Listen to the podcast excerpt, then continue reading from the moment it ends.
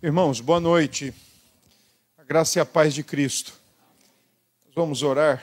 Vamos primeiramente agradecer a Deus por nossos irmãos que ofertam e que dizimam.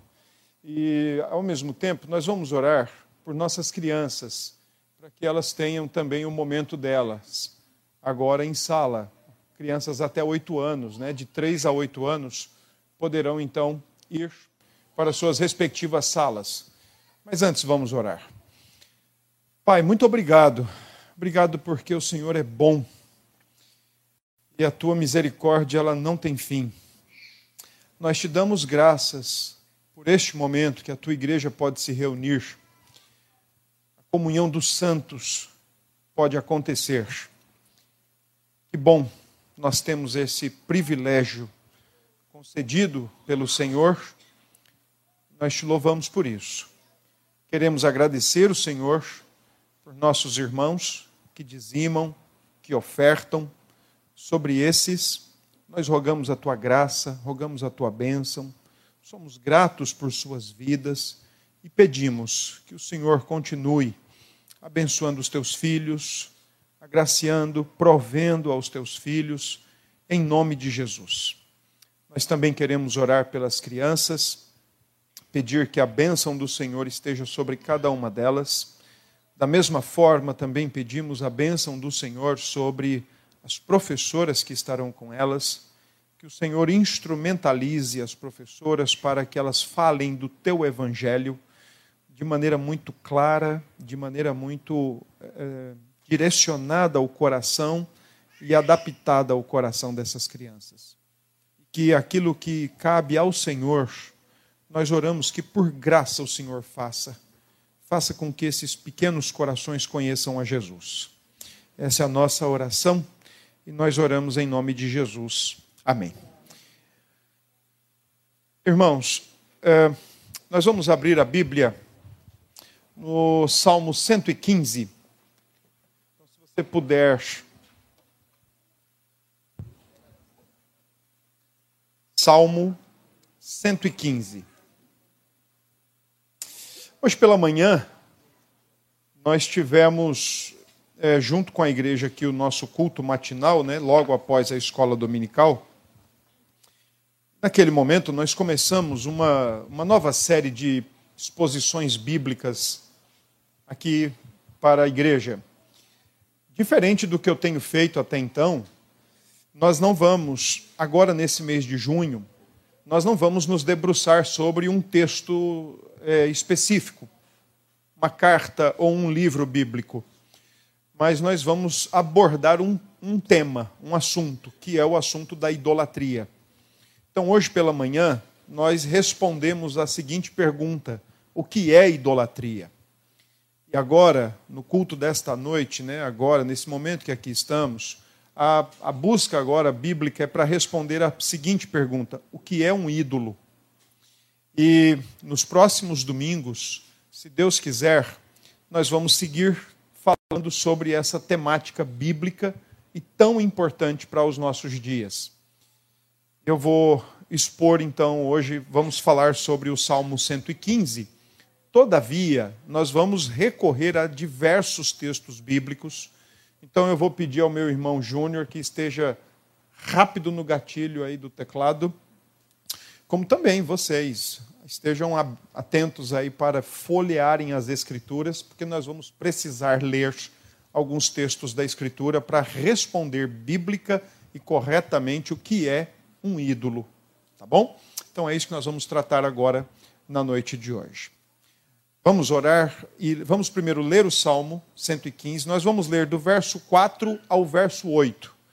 E em seguida, então, a gente vai vai orar e vai para a nossa exposição aqui, tá? Versículo 4, Salmo 115, verso 4. Prata e ouro são os ídolos deles, obra das mãos de homens. Têm boca e não falam, têm olhos e não veem, têm ouvidos e não ouvem, têm nariz e não cheiram. Suas mãos não apalpam, seus pés não andam, som nenhum lhe sai da garganta tornem-se semelhantes a eles os que os fazem, e quantos neles confiam. Amém. Até aqui. Vamos orar.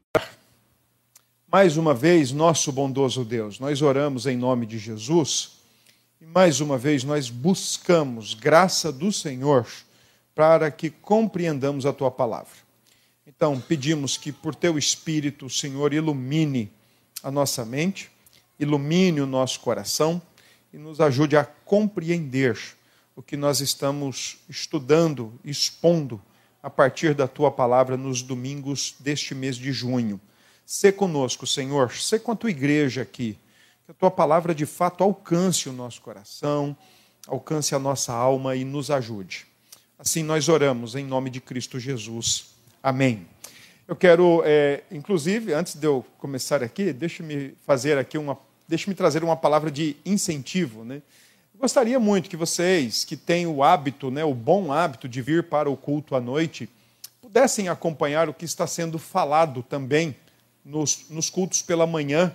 Afinal de contas, nós vamos observar uma ordem lógica, uma ordem mais sistematizada, e eu certamente, quando vocês acompanharem pela manhã, vai facilitar e vai ajudar muito na compreensão do tema.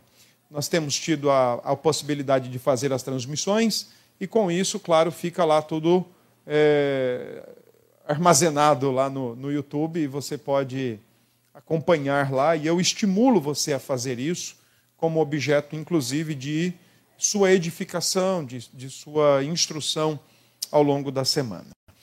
Hoje pela manhã nós respondemos a pergunta: o que é idolatria? Agora à noite, a nossa pergunta é: o que é um ídolo? E um ídolo, segundo um pastor presbiteriano da nossa atualidade, um ídolo, de forma muito simples e posta, é qualquer coisa que seja mais importante que Deus para você. Qualquer coisa que absorva o seu coração e imaginação mais do que Deus. Qualquer coisa que só Deus pode te dar. Isso é um ídolo.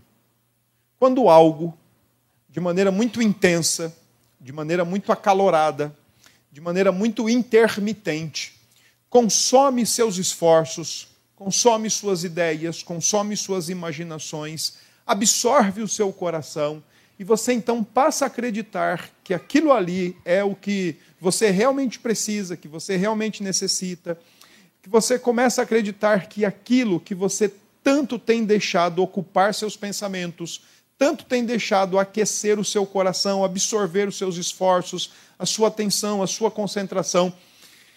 Quando você começa a acreditar que aquilo pode te dar somente o que Deus pode te dar, então você tem um ídolo. Um ídolo, portanto, é qualquer coisa, algo ou alguém com quem nós podemos estabelecer uma relação de amor e de confiança e sempre que fazemos isso, ou fazemos no lugar de Deus, colocamos aquilo no lugar de Deus, ou colocamos ao lado de Deus e tentamos justaposicionar Deus e o nosso ídolo em nosso coração e dar espaço para os dois, ainda que nós já tenhamos sido veementemente informados e categoricamente alertados que é impossível amar dois senhores e é impossível servir dois senhores mas quando nós temos um ídolo, é exatamente isso que nós fazemos. Nós colocamos ele ao lado de Deus ou no lugar de Deus. E para nós cristãos, evangélicos, protestantes, conforme você preferir, às vezes para nós, pelo fato de nós não termos ídolos externos, uma imagem, uma estátua, uma foto, um pôster na parede, aquilo que o David Clarkson, puritano do século XVII, chamava de idolatria externa, apesar de nós não termos isso, é bem comum, talvez, nós pensarmos que, que não sejamos idólatras, ou que não tenhamos ídolos. Todavia, não significa isso. O fato de nós não termos algum aparato externo, alguma imagem, algum pôster, alguma estátua, algum altar na nossa casa, não significa que nós não sejamos idólatras, porque nós podemos sim armazenar ídolos na nossa alma, aquilo que cai no campo da idolatria interna e que absorve o nosso coração, consome os nossos pensamentos, consome os nossos esforços. Bom, uma coisa é certa: independente da sua maneira, a idolatria é uma experiência universal, porque ela é uma experiência do coração humano, independente de se ter ou não algo externo. A idolatria é algo que é produzido pelo coração humano. Logo, ela é uma experiência universal. A única coisa que nós podemos incorrer é em ídolos diferentes. Mas uma coisa é certa: facilmente nós podemos ter ídolos. Facilmente nós podemos alinhar ao lado ou no lugar de Deus algo ou alguém e passar a amar e acreditar que algo ou alguém pode nos dar, pode nos fazer e pode ser para nós aquilo que só Deus pode dar, fazer e ser para nós. Quando a gente pensa em idolatria e a gente olha para a Escritura, ou melhor, quando a gente pensa na ideia de ídolos e nós então olhamos para a Escritura, é possível nós vermos que o tema ele é abordado ou ele é apresentado nas Escrituras, pelo menos de quatro formas. Então, deixe-me mostrar para os irmãos algo desse, nesse sentido.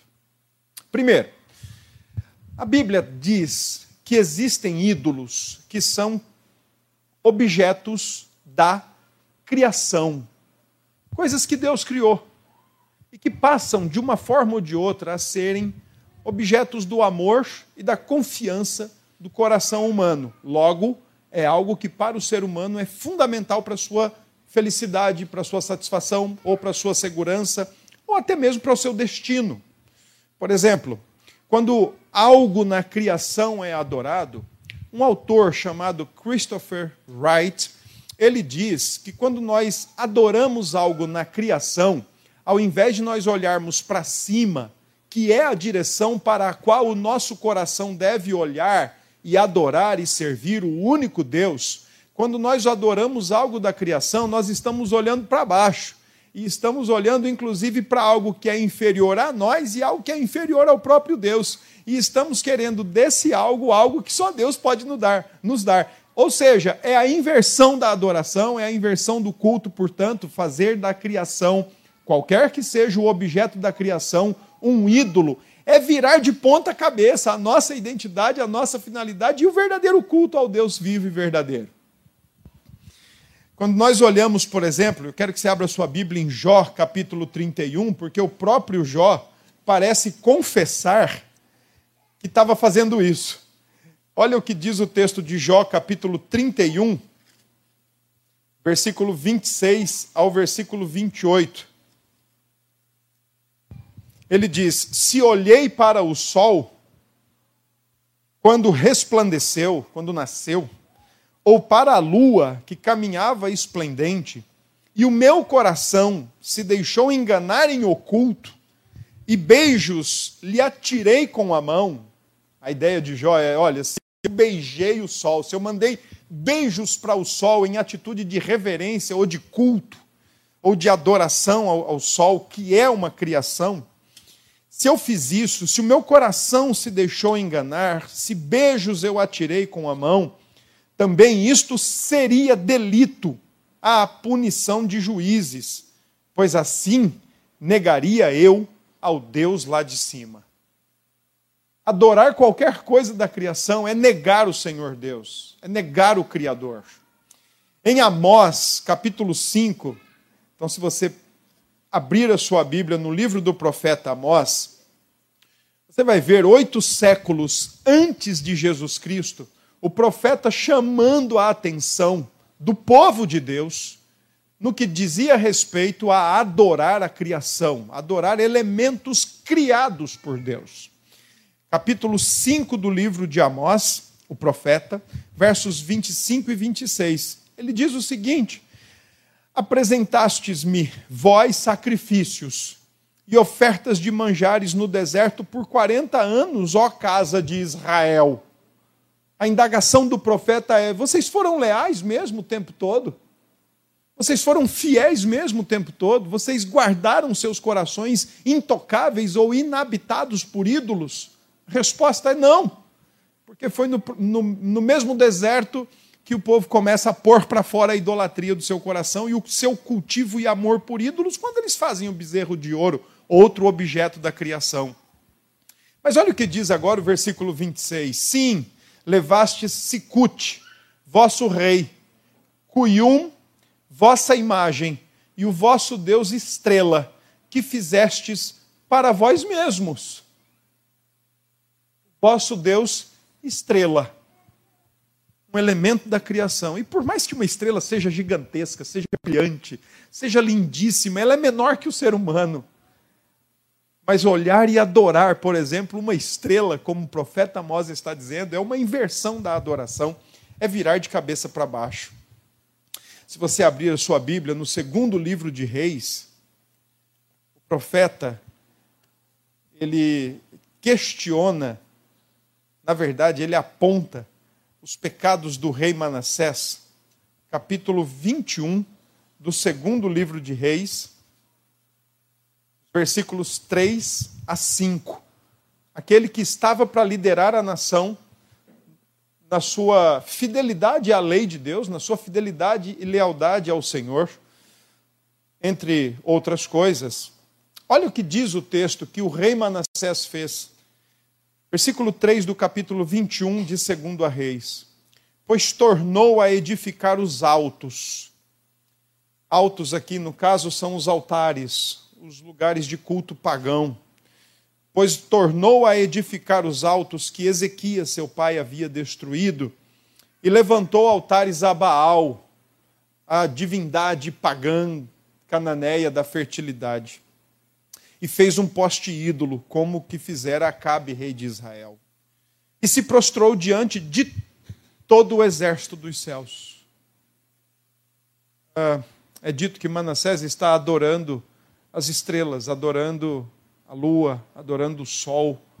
Ele tem um culto aos astros, porque ele entende que deve adorar a criação ao invés de adorar o Criador. Adorar a criação para ele é fazer, é receber o que ele só poderia receber de Deus, mas na sua cabeça, adorar a, a criação vai lhe dar o que, o que ele precisa. Por fim, nesse primeiro tópico, abra sua Bíblia, Bíblia em Êxodo, capítulo 32. Você encontrará um dos é, acontecimentos mais fatídicos, mas ao mesmo tempo mais importante do Antigo Testamento, que é exatamente a impaciência do povo. O povo estava impaciente, Moisés estava no Monte Sinai ele estava se demorando enquanto ele recebia a lei de Deus, e ele o tempo vai avançando e o povo está desesperado, o povo quer seguir viagem, o povo tem pressa, o povo quer sair daquele cenário o quanto antes. Então, a partir de Êxodo 32, versículo 1, é dito o seguinte: Mas vendo o povo que Moisés tardava em descer do monte, acercou-se de Arão e lhe disse: Levanta-te, faze-nos deuses que vão adiante de nós. É interessante essa expressão. Faze-nos deuses que vão adiante de nós. Pois quanto a este Moisés, o homem que nos tirou do Egito, não sabemos o que lhe terá sucedido. Disse-lhes Arão: Tirai as argolas de ouro das orelhas das vossas mulheres, vossos filhos e vossas filhas, e trazei-mas. Então todo o povo tirou das orelhas as argolas e as trouxe a Arão.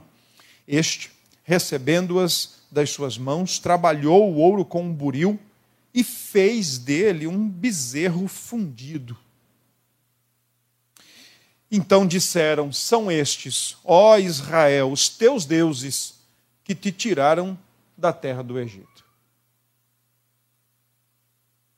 adoração à criação. Aqui é nitidamente a influência egípcia, embora todo o povo seja responsável por isso, e o será, responderá responsavelmente diante de Deus por isso, mas aqui a influência egípcia ainda está bem recente no coração do povo de Deus os bezerros, no próprio território do Egito, era as divindades da fertilidade, da virilidade. Então, se alguém tinha que tirar o povo do Egito, tinha que ser realmente muito viril, mas feito por mãos humanas. Há um segundo ponto que a Escritura nos fala sobre ídolos, além de objetos da criação ou elementos da criação. A, o segundo, a segunda direção que a Escritura nos ensina sobre ídolos é que por trás dos ídolos, quando eles são adorados, quando eles são feitos e quando eles são adorados, é bem provável que juntamente com eles, ou por trás deles, ah, toda a adoração e todo o culto que estiver sendo oferecido a esses ídolos, na verdade, estão sim, de fato, sendo oferecidos a demônios. Eu acredito que você pensou logo em 1 Coríntios 10, 18, 21 quando Paulo repreende uma elite do saber na cidade e principalmente na igreja de Corinto, dizendo que aqueles irmãos não deveriam se misturar nos templos pagãos e nos cultos pagãos e depois de cear ou de comer nos templos pagãos e nas festas pagãs, nas celebrações pagãs, depois vir e cear na mesa do Senhor. Paulo diz que quando eles fazem isso, eles estão se associando com demônios. Agora, de onde Paulo tirou isso? Estaria Paulo trazendo algo inédito? Estaria Paulo trazendo algo, uma novidade de que adorar determinados ídolos é também prestar culto e reverência a espíritos caídos? Abra sua Bíblia em Deuteronômio 32 e você vai observar comigo que o próprio Moisés já tem essa percepção que por trás de um ídolo feito por mãos humanas pode sim estar a aparição, a presença e a, a, a atuação de demônios, de espíritos caídos. Olha o que Paulo, o que Moisés diz em Deuteronômio 32 e versículos 16 e 17. Ele diz o seguinte: com deuses estranhos o provocaram a zelos. Interessante essa expressão. Porque Moisés está dizendo: olha, quando vocês fizeram ídolos, vocês provocaram o zelo de Deus. Não os ciúmes, naquele sentido pejorativo, naquele sentido pecaminoso que muitas pessoas gostam de fundamentar ou até de justificar. Não, se não tem ciúmes no namoro, mostra que não gosta. Se não tem ciúmes no casamento, mostra que não gosta.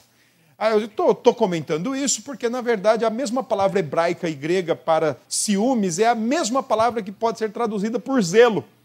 Então, quando Moisés diz aqui em Deuteronômio, com deuses estranhos, 32, 16, com deuses estranhos o provocaram a zelos, Moisés está dizendo: olha, vocês mexeram com o zeloso Deus. Vocês provocaram o zelo de Deus. E não ciúmes, mas o zelo. E ele diz mais: com abominações o irritaram. E a expressão abominações aqui é coisas odiosas. Alguns domingos atrás eu falei um pouquinho sobre o ódio de Deus. E se tem algo que nas páginas do Antigo Testamento e Novo Testamento é odiado por Deus, é a tal da idolatria, ou a tal da tentativa de justapor ídolos ao lado do Senhor Jesus. Então, aqui, quando Moisés diz com abominações, Moisés está dizendo com coisas odiosas, vocês o provocaram. Versículo 17 ele diz: sacrifícios ofereceram aos demônios, não a Deus. Deuses que não conheceram, novos deuses que vieram há pouco. Moisés é bem jocoso. Vocês nem os conhecem, são deuses desconhecidos e deuses que apareceram agora. Enquanto no Salmo 90, Moisés confessa que o Deus das Escrituras, o Deus bíblico, o Deus Criador, é de eternidade a eternidade Deus. Por isso que Moisés é jocoso, ele diz: esses deuses que vocês estão servindo apareceram agora, nasceram outro dia, dos quais não se estremeceram os seus pais vocês estão andando em caminhos errados. Os patriarcas andaram no temor de Deus, servindo a Deus. Vocês estão servindo ídolos. É isso que Moisés está dizendo. Mas se você olhar os Salmos, também você vai encontrar na literatura poética a mesma percepção de Moisés. Salmo 106 e versículo 35. Olha o que diz o salmista neste cântico ao Senhor. Salmo 106, versículo 35, ele diz: Antes, rememorando, né, trazendo à memória situações passadas, antes se mesclaram com as nações. Se mes... Prestem bem atenção no que, os, no que os, o, o cantor está falando. Antes se mesclaram com as nações e lhes aprenderam as obras. A gente diz preocupadamente, pastoralmente, que é para você, meu irmão e minha irmã, jovem crente, guardar-se e esperar no Senhor. E não deixar o casamento, por exemplo, que é uma coisa tão boa, virar um ídolo na sua vida, a ponto de pecar porque quer casar, ou a ponto de pecar porque ainda não casou. Quando a gente fala carinhosa e pastoralmente com você, olha, aguarda no Senhor. Inventa de arrumar moda. Não inventa de arrumar dor de cabeça porque a Bíblia é certa. É mais fácil o povo de Deus, infelizmente, aprender as obras das nações do que as nações aprenderem as obras do povo de Deus. E o versículo 36 diz assim: Deram cultos a seus ídolos, os quais se lhes converteram em laço, pois imolaram seus filhos e suas filhas aos demônios. No Antigo Testamento, existe uma divindade que é conhecida pelo nome de Moloque. E o deus Moloque, né, a divindade Moloque, o ídolo Moloque, ele era adorado, ele era cultuado, servido e apaziguado com o sacrifício de crianças queimadas vivas. Foi esse essa divindade pagã Salomão, atrás de ter paz, e não há nada errado ter paz. Aliás, eu acredito que todos nós queremos ter paz. Mas por querer ter paz, Salomão teve uma estratégia idólatra. Casou com todas as filhas dos reis das nações circunvizinhas. Mulheres, quando se casaram com Salomão, trouxeram na bagagem suas roupas mas também trouxeram sua educação, sua cultura e sua religião.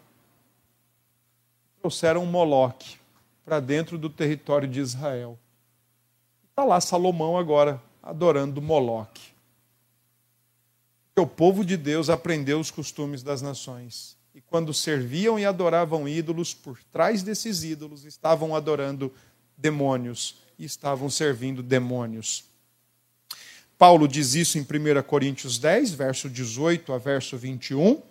Mas existe um texto que é muito interessante e eu quero que você abra lá, Colossenses, capítulo 2, algo que acontece no nosso tempo, não sob o nome de idolatria, mas sim sob o nome de esoterismo ou astrologia.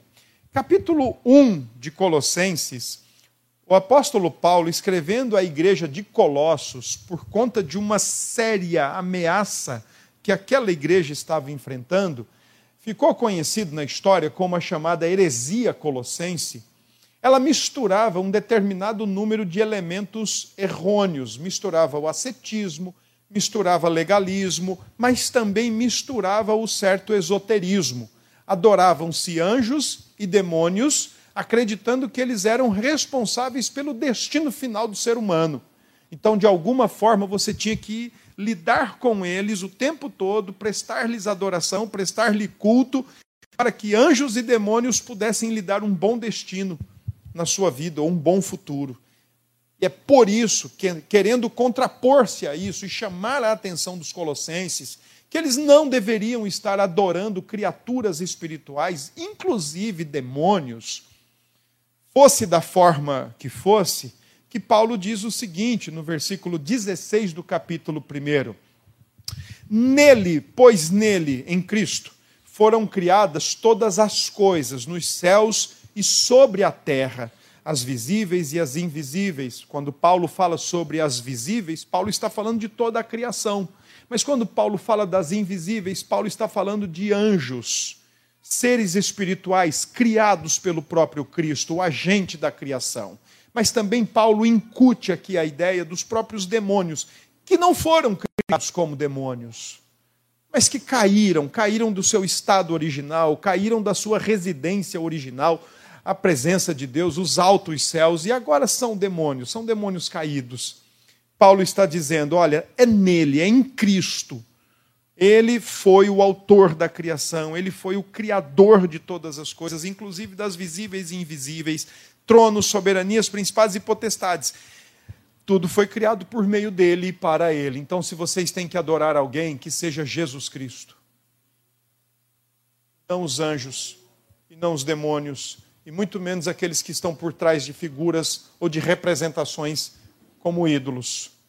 Porque na inocência de corações humanos, ou na pretensa inocência de corações humanos, não, é somente uma representação, é somente uma figura. Tanto Moisés como o salmista, o apóstolo Paulo, todos eles concordam no mesmo pensamento. Demônios estão por trás disso e atuam recebendo aquele tipo de culto ou recebendo aquele tipo de adoração.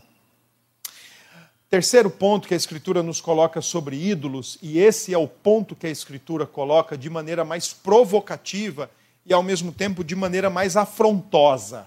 A Escritura ela é totalmente contrária à ideia de ídolos. A Bíblia toda é contra a ideia de ídolos. Aliás, né, tem um autor que diz que a grande luta da missão de Deus ou do Deus missional é contra a idolatria do coração humano. E aí, nesse sentido, de maneira muito jocosa, de maneira muito gracejante, a Escritura faz questão de denunciar que os ídolos são obras das mãos dos homens. Em outras palavras, por mais que por trás deles demônios possam se esconder, por mais que eles sejam exaltação de objetos da criação, eles não passam de obras das mãos humanas. E aí eu gostaria de ler alguns textos com vocês, especialmente segundo a Reis 19. Então, se você puder abrir a sua Bíblia lá, nós vamos dar uma olhada nesse texto e no texto de Jeremias, que é o mais é, pesado, digamos assim, que o profeta escreve sobre o que é um ídolo. Primeira, primeiro texto, 2 Reis 19. Nós vamos ler a partir do verso 17. 2 Reis 19. Quando Ezequias ora ao Senhor e pede ao Senhor ajuda contra a Assíria. E as nações antigas, elas tinham algo muito interessante. Quando uma nação guerreava com outra nação, nunca ficava nesse, nesse patamar de uma guerra de exércitos humanos, mas também ultrapassava a ideia, né? Os deuses nossos estão lutando contra os deuses de vocês. Daqui a pouco eu vou falar mais sobre isso. Se vocês já leram, por exemplo, o primeiro livro de Samuel, vocês vão lembrar que o povo de Deus se viu acuado pelos filisteus os filisteus eram uma pedra no, no, no sapato do povo de Deus. E em dado momento, com medo de serem derrotados, com medo de serem escravizados, os filisteus vão buscar a arca da aliança e usar a arca como um simples amuleto. Às vezes, como um amuleto que qualquer ser humano religiosamente traz na sua carteira ou traz na sua casa. Então foram lá e buscaram a arca e vieram gritando, vieram fazendo uma, um grande alarido, e os filisteus começaram a ter medo, porque eles falaram: Olha, os deuses de Israel desceram, agora nós estamos fritos. Mas mal sabia o povo de Deus que estava tratando a arca da aliança de forma errada. Os filisteus prevalecem sobre o povo de Deus, levam a arca para um templo do seu Deus, o Deus Dagon. Porque eles estavam com isso dizendo: nosso Deus foi mais forte que o deles nosso Deus prevaleceu sobre o deles. Nós conquistamos o Deus deles, logo conquistamos eles. Vamos agora acabar com eles.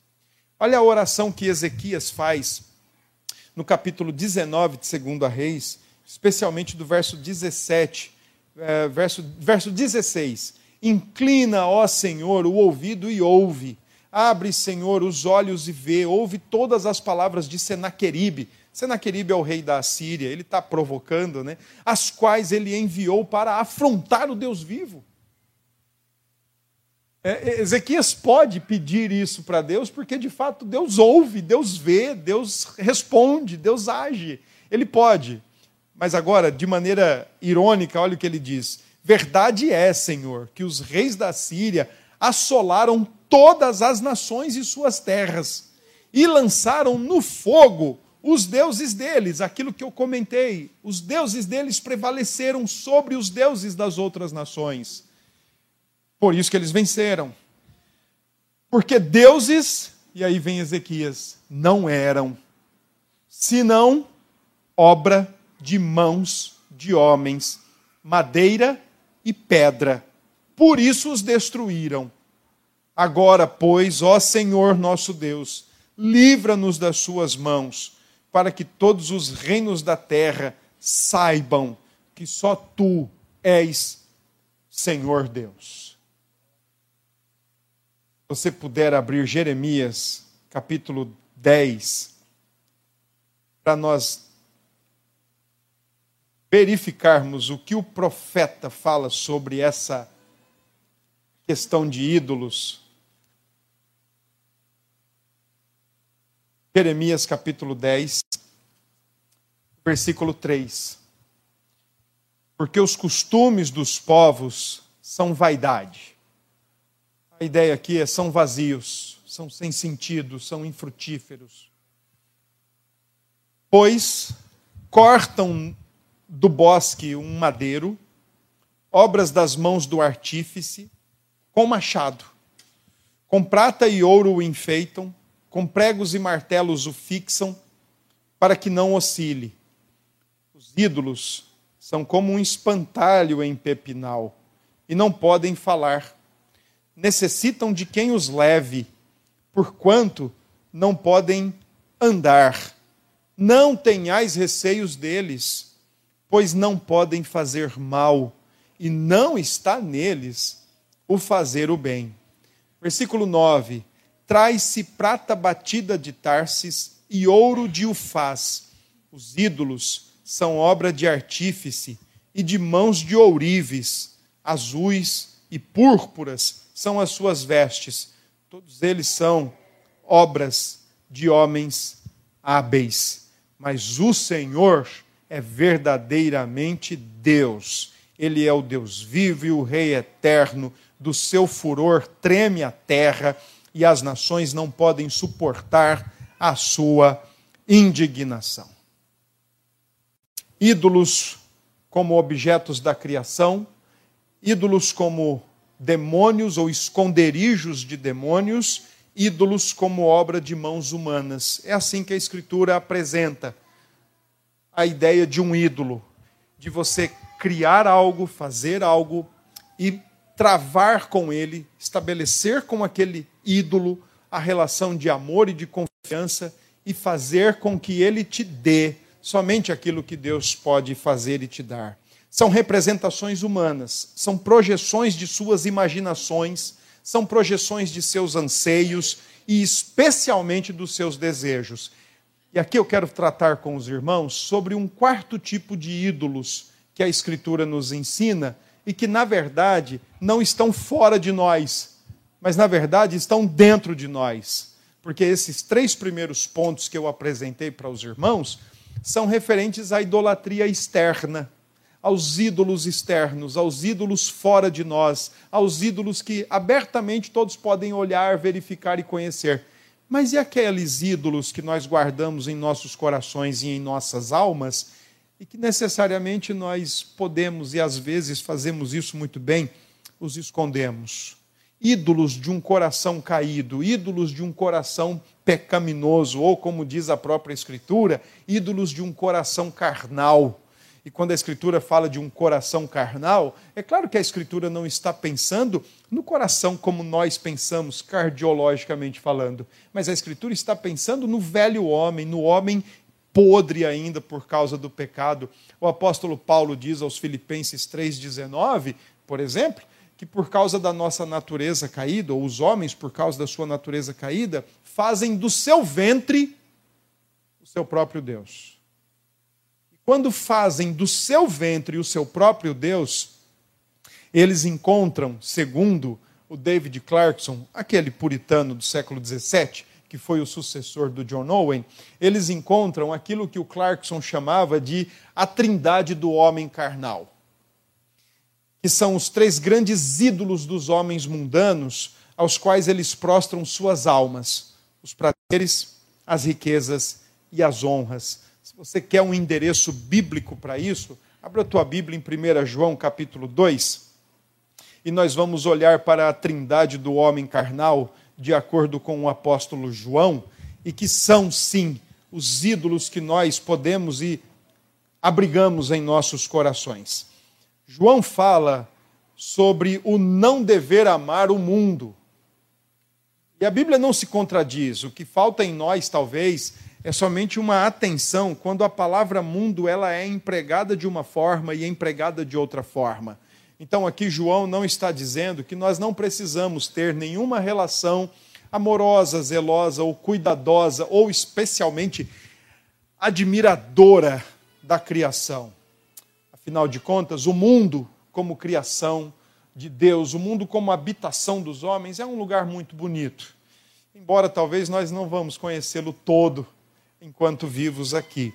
Mas quando João diz que nós não devemos amar o mundo, João está falando de um sistema que também é empregado no Novo Testamento, especialmente. João está falando de um sistema filosófico, religioso, de pensamento que não só arrasta, mas como também determina certos desejos nossos, certos pensamentos nossos, certas condutas nossas.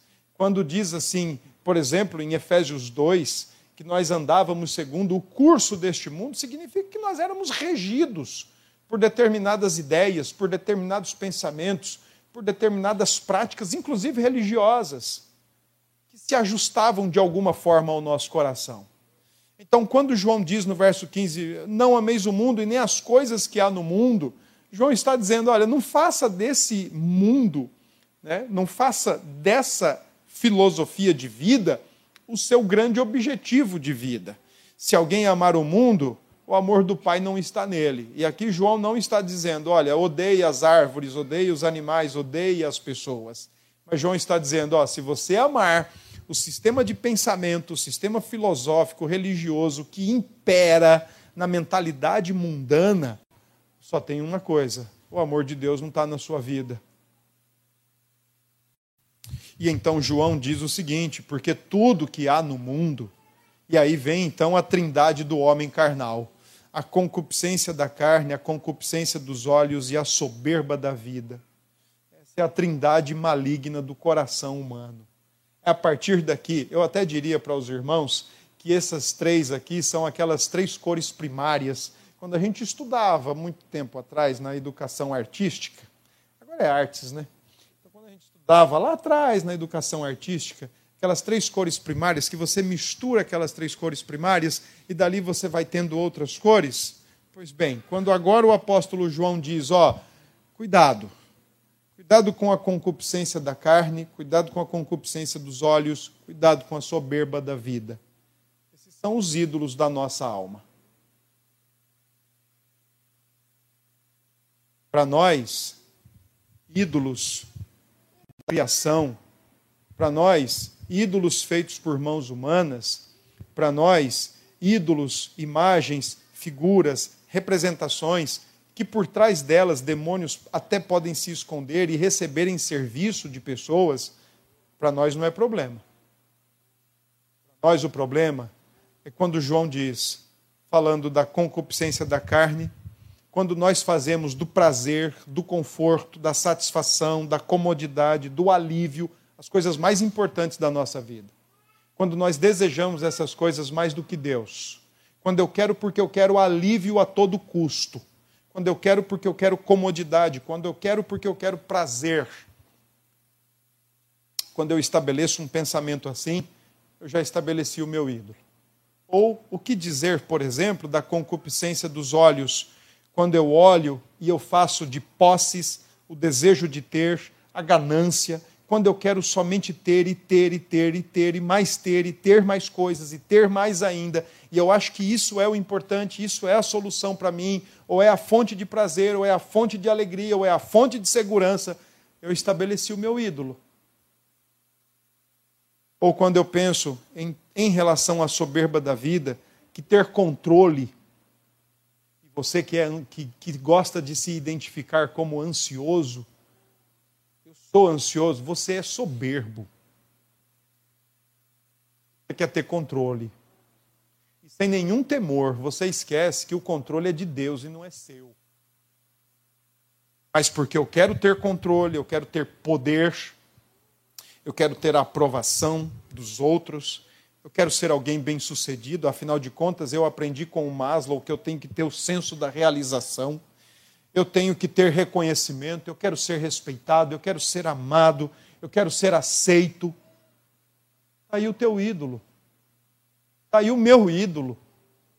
Quando nós fazemos destas coisas, a concupiscência da carne, a concupiscência dos olhos e a soberba da vida, quando isso determina os nossos pensamentos, quando isso determina as nossas ações, quando isso determina o nosso modus vivendi na face da terra, absorve o nosso coração, consome as nossas energias, habitam intermitentemente os nossos pensamentos ao ponto de tomarem o lugar de Deus, ou acreditar que junto com Deus essas coisas me fariam muito bem, eu tenho o meu panteão de ídolos internos secretamente escondidos na minha alma.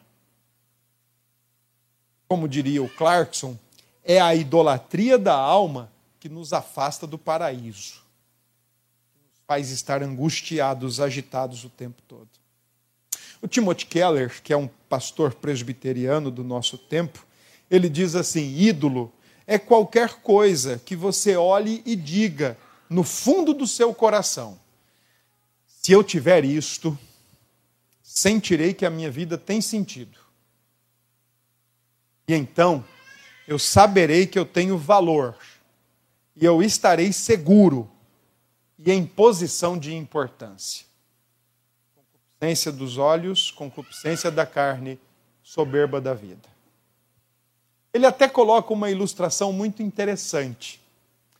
Ele diz assim, acerca de uma possível jovem cristã. Ele diz assim: Olha, podemos não ver nenhuma jovem se ajoelhar fisicamente diante da estátua de Afrodite. Mas muitas jovens de hoje são levadas à depressão e disfunções alimentares, alimentares por uma preocupação obsessiva com a própria imagem. Causa dos ídolos do nosso coração. E pensar, por exemplo, pessoas que ainda não casaram e vivem amarguradas, tristes, abatidas, porque não casaram. O que pensar, por exemplo, de pais que ainda não tiveram filhos e talvez nem possam ter e vivem amargurados e abatidos? Esquecem-se de que, independente de filhos ou não, toda a fonte de satisfação é Deus que dizer, por exemplo, de uma pessoa que terminou seu curso de universidade e até agora não conseguiu desempenhar a sua profissão ou a sua função, colocar em prática tudo aquilo que ela reuniu durante quatro, cinco, seis anos de estudos e vive agora frustrado e amargurado?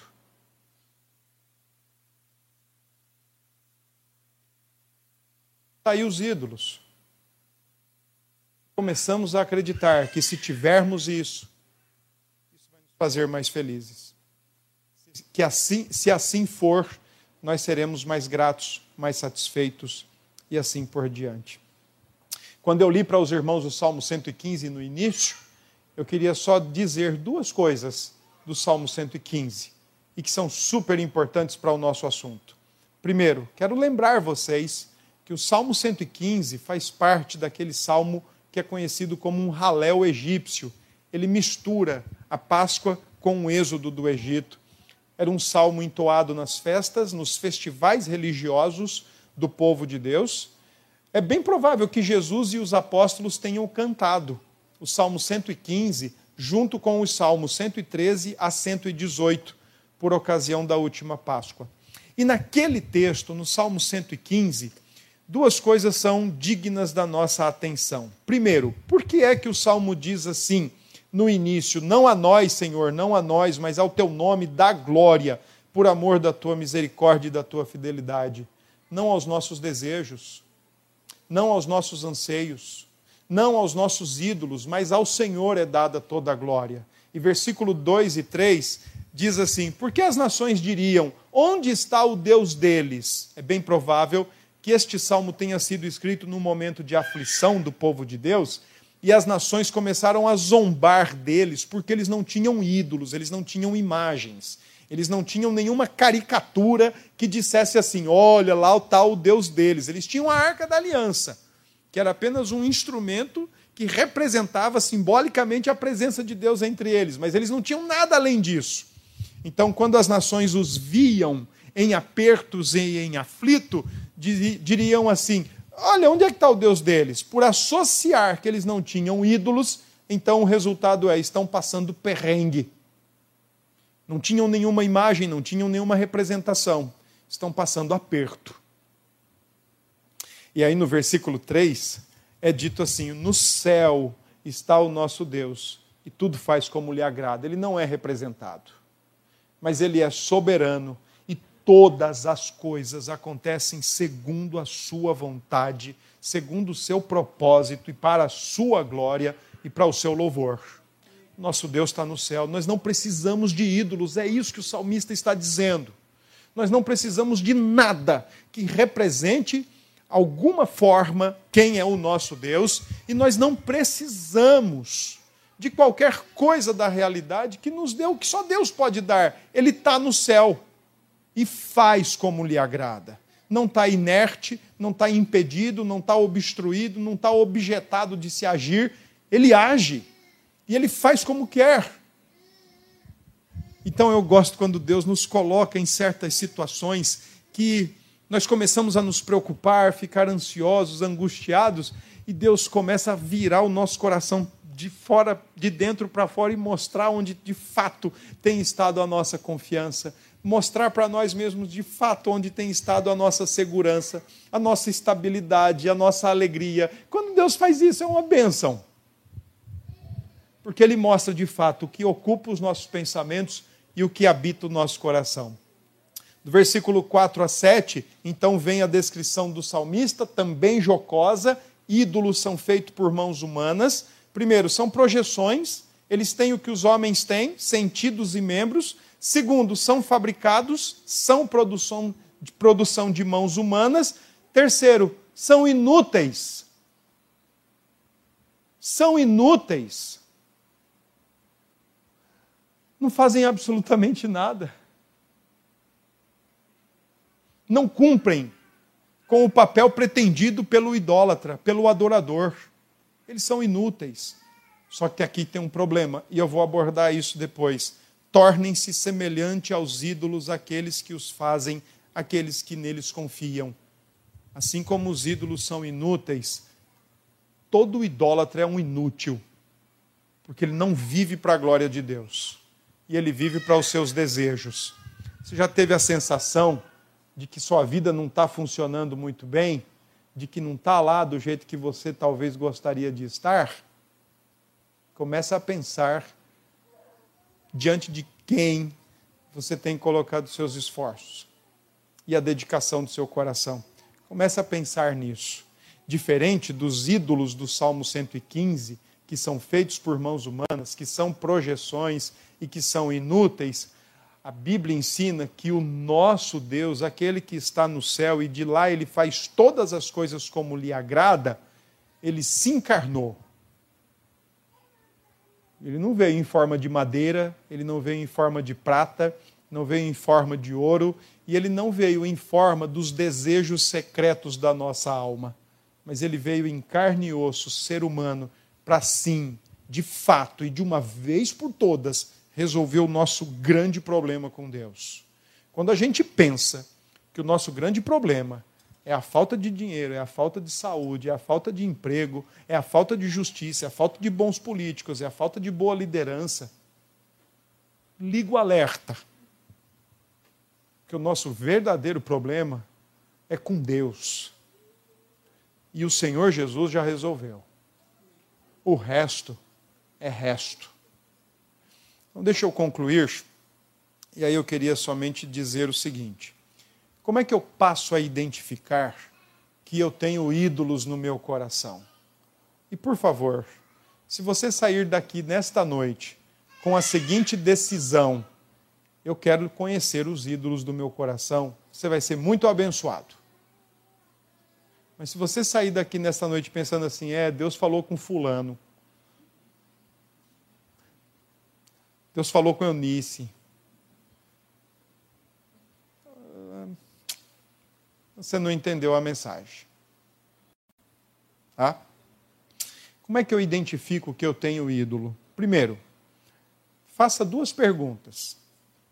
Porque eu não, se eu não tenho, eu peco. O que é que eu não tenho que me faz pecar? E o que é que eu gostaria de ter e que se fosse para ter e se fosse preciso pecar, eu pecaria para ter? Sua resposta vai começar a dizer quem é o seu ídolo. Mas tem algumas outras perguntas que eu quero deixar para vocês e para mim também pensar. Por exemplo, pelo que você sonha acordado? O que, que ocupa os seus pensamentos e as suas imaginações? Como você reflete sobre o futuro? O que ocupa os seus pensamentos? O que você gasta mais tempo fazendo? Que você gostaria de passar mais tempo fazendo? Em que áreas você inveja o seu próximo? Quais foram as vezes que você pensou assim, ó, puxa, minha vida está uma porcaria, não vale mais a pena ser vivida? O que é que você tem medo? O que é que te preocupa? Por exemplo, o que é que te preocupa de acontecer amanhã? O que é que amanhã, se acontecesse, seria a coisa pior do mundo para você? O que é que você sente que realmente precisa? Onde você encontra refúgio, conforto, prazer ou segurança? Em que momento você acredita que Deus te abandonou? Adolescentes não respondem. Quando é que você fica irado? Se você pensar nisso, você vai ver que a tua ira não é justa de forma nenhuma. Semana passada eu fiquei muito irado. E eu fiquei irado porque eu perdi a placa do carro numa poça de água. E automaticamente aquilo pensei, vai mexer no meu bolso. Vai mexer no meu ídolo. Porque fechar o mês sem dinheiro é ruim. E se eu precisar de alguma coisa? E se faltar alguma coisa em casa? Quando você fica deprimido, é sinal que o teu ídolo te decepcionou. Deus abençoe, irmãos.